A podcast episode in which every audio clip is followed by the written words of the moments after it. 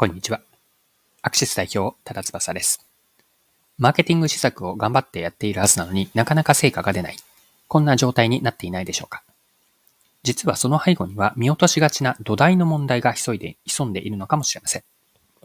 今回はダイエットとマーケティングという一見すると関係のようなない、関係ないような二つの共通点から成功するマーケティングの秘訣を紐解いていきます。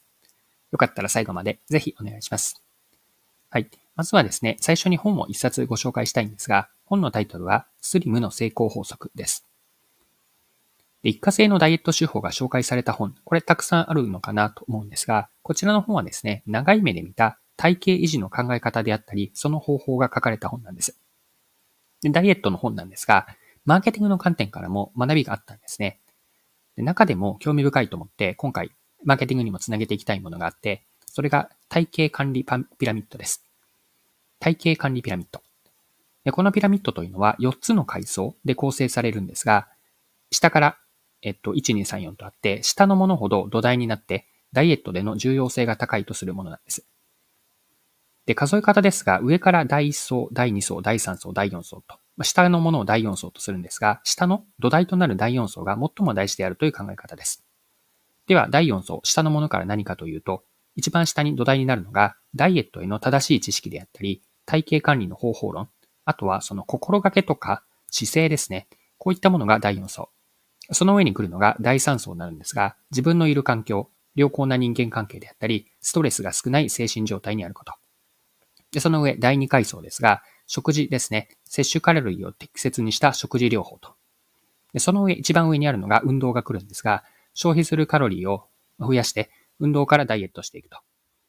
この上から1から4の階層において、下の層の概念ほど長期的にスリムな体型になるために重要なものなんです。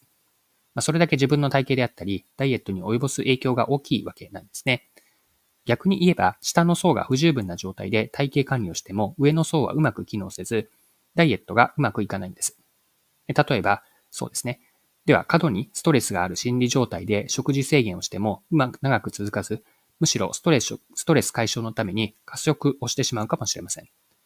また、環境やストレス状態が良くないという、これ、第3層が機能していないわけなんですが、こういった状況において、第3層の、第2層の、上の第2層の食事や一番上の第1層の運動をいくら頑張っても、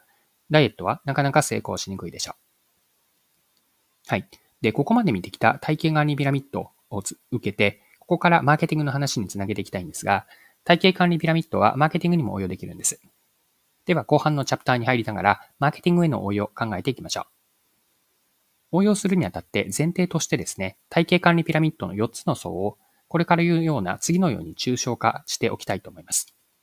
体系管理ピラミッドの抽象化、下から言うと一番下の第4層というのは知識とか姿勢、その上が環境。で、さらに第2階層はインプット行動です。そして一番上、アウトプット行動です。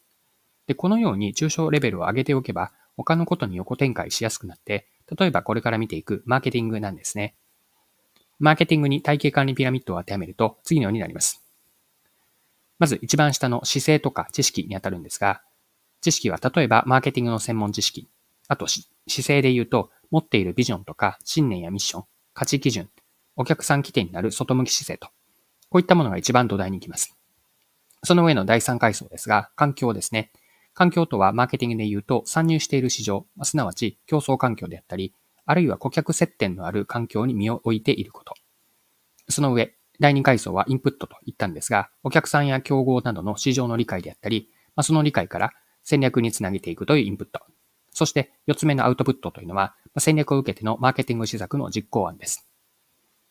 はい。で、ダイエットでは体系管理ピラミッドの下の層ができていないと、その上の層がうまくいかないということでした。で、これ、マーケティングにおいても全く同じなんですよね。ピラミッドの一番上である第一階層であるマーケティング施策をいくら頑張ったとしても、その下の第二階層のインプットとか戦略が間違っていれば、マーケティング施策への実行とか実行の時間、リソース、無駄になってしまいます。また戦略の前に自分たちのいる市場の選択を間違えば、ビジネスでは苦しい戦いにならざるを得ません。あるいは、マーケティングや事業を展開する上でのビジョンとか、信念がなければ、まっとうなまともなビジネスにはならないでしょう。ビジネスやマーケティングでの志であったり、思い、これすべての活動の土台なんです。はい。4つの層から作られるピラミッドというのは、企業やブランドだけではなくて、個人のレベルでも当てはまると思うんです。で4層のピラミッド、もう一度抽象化レベル、共有をしておくと、一番下にあるのは知識であったり、その姿勢。で、次に自分がいる環境。その環境におけるインプット行動があって、最終的に一番上にあるのがアウトプット活動であると。で、これ、問いかけとして残したいんですが、あなたのピラミッドの中身はどんなもので構成されるのか。よかったら、一度考えてみるといいかなと思います。はい、そろそろクロージングです。今回は本ですね、スリムの成功法則とこちらを取り上げて、その中にあった体系ピラミッドからマーケティングへの横展開をして学べることを見てきました。最後に学びのポイントを振り返ってまとめておきましょう。体系管理ピラミッドというのは下から順に重要度が高いんですが、知識、姿勢、その上に環境、第2階層が食事、一番上の第1階層が活動。これら4つの層で構成されます。で、下の階層ほど重要度が高く、ピラミッドの仮想、つまり土台が不十分だと上の層からの効果は得られにくいんです。で、体系ピラミッドを抽象化してマーケティングに適用すると、下から順に専門知識であったり、ビジョンなどの知識とか姿勢、まあその上に環境、これは参入市場だったり、お客さんの接点がある状況であると。その上に市場の理解であったり、戦略につなげていくインプット、そして施策の実行というアウトプットになります。で、マーケティングでもピラミッドの土台が大事というのは共通だと思っていて、例えば施策をいくら頑張っても、下の層にある市場理解であったり、戦略がないと機能しないし、また、マーケティングへのビジョンであったり、信念、信念、思いが全ての活動の土台になっていると。これ、マーケティングへの学びとして押さえておきたいなと思ったので共有をさせてもらいました。はい、今回は以上です。最後までお付き合いいただきありがとうございました。それでは今日も素敵な一日にしていきましょう。